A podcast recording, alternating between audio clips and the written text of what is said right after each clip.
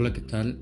Bienvenidos al tercer episodio de Historia sobre la Mesa, con su servidor Luis Gerardo Pérez Oviedo. Hoy hablaremos sobre el concepto de belleza, influye en nuestra percepción de la cocina mexicana actual. La cocina, como parte de nuestra cultura, refleja una enorme cantidad de simbolismos que conforman una identidad que se consolidó gracias a nuestras creencias, tradiciones y festejos, tanto patrióticos como religiosos. Y es el mexicano quien materializa esta ideología, convirtiendo la comida en una experiencia sensorial, creando y despertando una gran cantidad de emociones y lazos sentimentales entre los comensales que difícilmente se romperán. Es por esto que la cocina mexicana se vuelve un espacio de reunión, un momento de convivencia que reforzarán estos lazos con un platillo. ¿Cuántas veces hemos probado un guiso que nos recuerda a un ser querido o un momento? Y literalmente recordamos lo que estábamos haciendo, lo que platicábamos, lo que nos rodeaba, la decoración del lugar, el aroma que desprendía el platillo, la música que sonaba de fondo, entre muchos otros. Nos transportamos en el tiempo, regresa a nuestra memoria aquel ser querido que ya no está, aquella emoción de convivir con nuestros amigos y familia, emociones y sensaciones que despiertan con un solo bocado. Comencemos definiendo qué es la belleza. Es una cualidad presente en una cosa, un objeto, lugares, ideas o una persona, que produce un placer intenso en la mente, pero la belleza se encuentra en la mente de quien la aprecia, es decir, es una experiencia perceptual y subjetiva. La verdad es que la belleza está relacionada en todos los aspectos de nuestra vida diaria, desde que nos despertamos. El hecho de ver el lugar donde dormimos y sentirnos cómodos con su aspecto, ver a través de la ventana que es lo que nos rodea, disfrutar de vernos al espejo porque cada uno tiene su esplendor, ser felices y plenos con las personas que amamos, con nuestra familia, papás, hermanos, abuelos, pareja, amigos. Cada uno de ellos conforma nuestra vida y constituye nuestra perspectiva de belleza y admiración. Lo mismo sucede con nuestra comida. Es posible que un plato que tal vez no esté tan delicioso puede verse exquisito gracias a una buena decoración y viceversa. Una preparación extremadamente deliciosa puede verse opacada y puede no ser del agrado de un comensal simplemente por su aspecto. Lo ideal, o al menos así lo pienso, es que no sacrifique nunca sabor por estética. Todo entra por los ojos. Además, la comida está relacionada directamente con lo emocional y lo que se busca con un buen platillo es despertar emociones y sensaciones que generen lazos con las experiencias que puedan ser recordadas con agrado. Es claro que a través del tiempo la presentación de los alimentos ha evolucionado y esto sucede porque las intenciones no son las mismas mucho menos los instrumentos y utensilios que se manejaban. Inicialmente, la comida se presentaba de una forma que fuera fácil de consumir, después con ostentosos banquetes, con platones llenos de comida, hasta llegar a la simplicidad. Sin embargo, la inclusión del arte en la gastronomía ha generado una constante búsqueda de emociones deseando sorprender a sus consumidores y plasmar una esencia que sea bien recordada. En este desafío existen diferentes características que se deben contemplar a la hora de emplatar y que bien combinadas serán la clave para un verdadero arte. Estos son la forma, el color, el tamaño y el material. La combinación de estos elementos de forma limpia organizada y armónica, transmite equilibrio y sensaciones agradables. La creatividad y el sentido común de quien lo prepara es el que dará vida al platillo, ofrecido y cuidado, siempre una gran imagen cuidada y atractiva.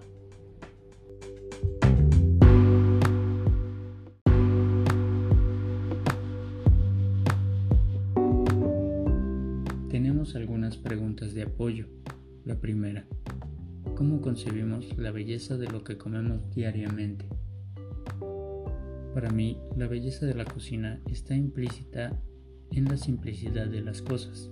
Por ejemplo, muy pocas veces, como comensales e incluso en nuestra propia casa, nos detenemos a pensar los procesos por los que atravesaron nuestros alimentos, el tiempo que le tomó a los agricultores preparar la tierra, sembrar, cuidar y regar y cosechar los vegetales que tenemos en el plato, el cansancio que cargaron los agricultores, levantarse temprano, estar bajo el rayo del sol, son tareas que tal vez suenan sencillas, pero que en realidad pocas veces imaginamos o recreamos, porque solo ellos, con su experiencia, saben en qué momento hacer cada cosa, como cuándo sembrar, cuándo regar, cuándo recolectar cuando limpiar.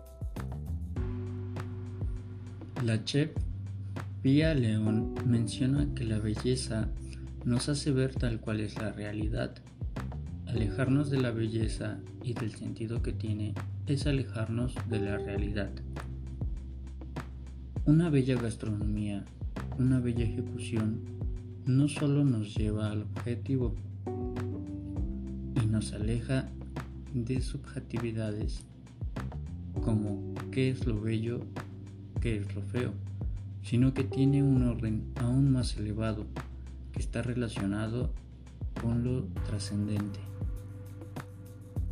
con el por qué la vida importa y está llena de sentido. Y en estos tiempos aún aprecio más la belleza de la naturaleza y cómo funcionamos nosotros con ella. Acciones tan simples como cocinar lo más natural es precioso. La hermosura de un platillo arrastra un sinfín de tareas que nosotros como cocineros tenemos que hacer. Procurar que cada elemento que entre a la cocina sea tratado con la mayor bondad posible, aprovechando al máximo su potencial. Y es increíble la creatividad que tiene el ser humano, unos más desarrollados que otros pero que logran unificar elementos que tan solo son completos extraños. ¿Cómo es que lo dulce empalma perfecto con algo salado? Un tono rojizo complementa y realza un tono verde, es decir, nuestro cerebro es tan grandioso que integra los estímulos visuales, olfativos, gustativos y táctiles. La belleza de nuestros platillos como cocina mexicana para mí, en gran medida, es el retroceso. Conocer y saber la historia que tienen los platillos típicos es una forma de idealizar la belleza. Cuando se nos presentan platillos nuevos en un restaurante, la apariencia solo es una parte de la gastronomía. Lo que cuenta es la belleza integral, la forma en la que todo encaja a la perfección, con los aromas, las texturas, el sabor y la vista, todo perfectamente armonizado. Más allá de un bonito plato, con brotes, espumas, espirificaciones y demás técnicas. Yo creo que la belleza está en resaltar aquello que ha existido siempre. La sencillez y versatilidad de una tortilla, la grandiosidad de un chile, aquello que consolida la cocina mexicana, el arte de la técnica y métodos de cocción, los rituales que se hacen para ciertos platillos, las costumbres que rodean una preparación como la de los tamales, como poner el temolote en la vaporera, amarrarle moños de las hojas de totomostle en las orejas de la vaporera para que no escuchen los chismes, colocarle sus hierbas, las monedas, no, hacerlos de malas, cuidarlos para que no salgan pintos, entre otras. Yo creo que esa es la verdadera belleza. Una que se encuentra oculta y que pocas veces analizamos. Aunque, como ya mencioné, la belleza es subjetiva y depende de cada uno de nosotros lo que aceptamos por bello. Tal vez el simple hecho de prepararnos un plato con fruta para el desayuno, pero con brotes bonitos, con yogur, un poco de granola y un toque de miel, sea suficientemente bello para nosotros y nuestro día. Sin embargo, nuestro ritmo de vida no nos permite detenernos a comprender realmente qué es lo que estamos comiendo. A no ser que estemos en un evento, incluso me atrevería a decir que solo complementamos lo malo en lugar de lo bueno.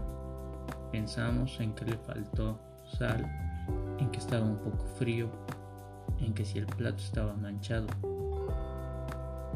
Nos enfocamos tanto en lo malo que lo bueno pasa desapercibido. Yo creo que eso debería cambiar. Si hay que notar todo, pero no centrarlos en lo negativo, aprovechar lo bueno y aprender de los errores.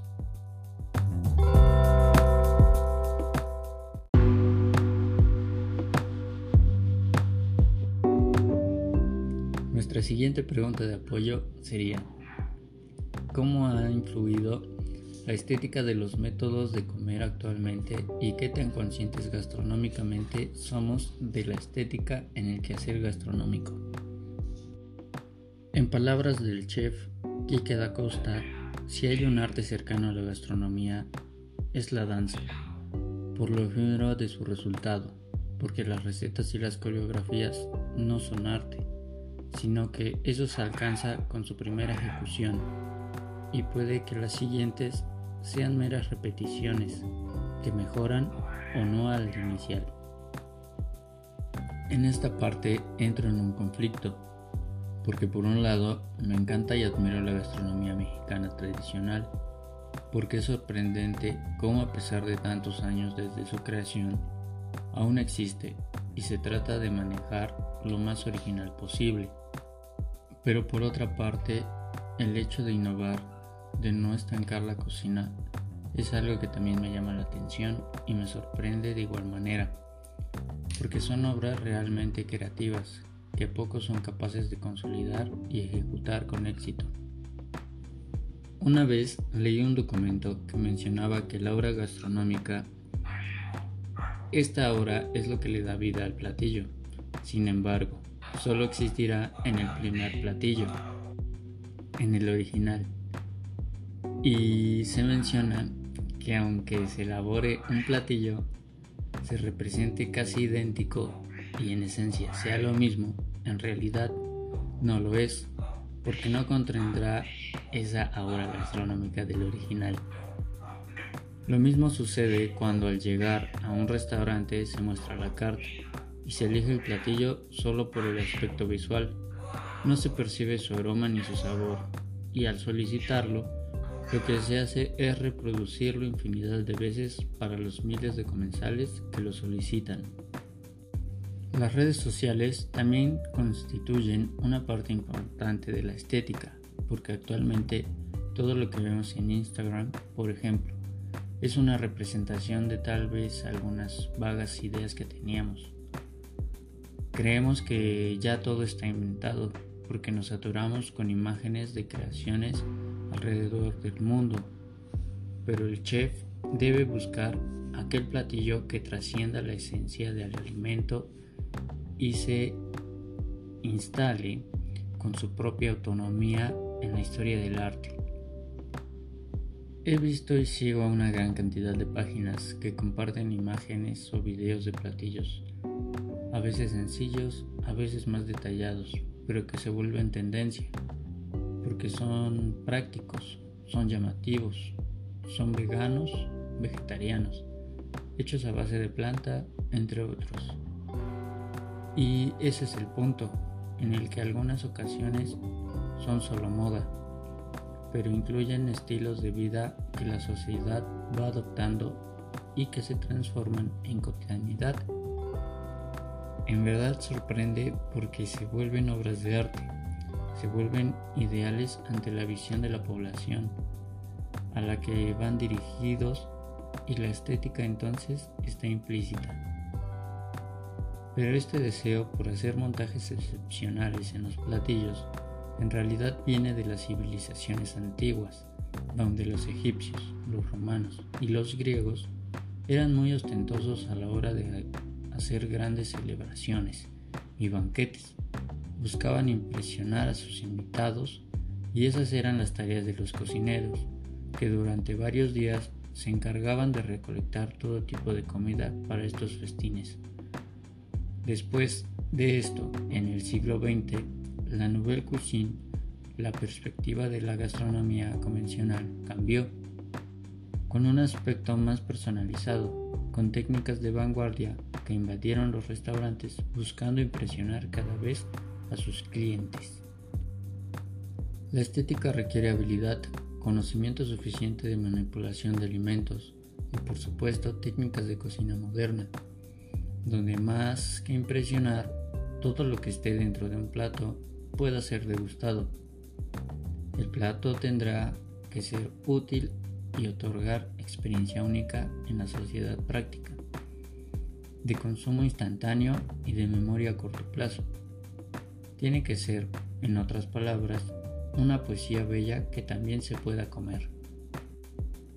De esta manera, el platillo, al entrar al debate sobre su artisticidad, tiene que mantenerse vigente mediante la renovación no solo de sus elementos físicos, sino también de sus contextos sociales, históricos y estéticos revolucionarios, para no pasar a ser simplemente una moda. Este método fragmentario, que se desvela la naturaleza discontinua de la experiencia moderna, muestra que el fragmento más pequeño de la realidad observada refleja el resto del mundo un platillo, por tanto, es la representación de una parte del mundo. No tiene que ser una moda, sino un fragmento de la realidad, ya que las modas son simples eternos retornos de lo nuevo, por lo que cada periodo de la historia aparece como nuevo, en un vacío y desesperante despertar de la conciencia. Bueno, Hemos llegado al final del tercer episodio de Historias sobre la Mesa. Espero que les haya parecido interesante el contenido y los espero la próxima semana con un nuevo episodio. Adiós.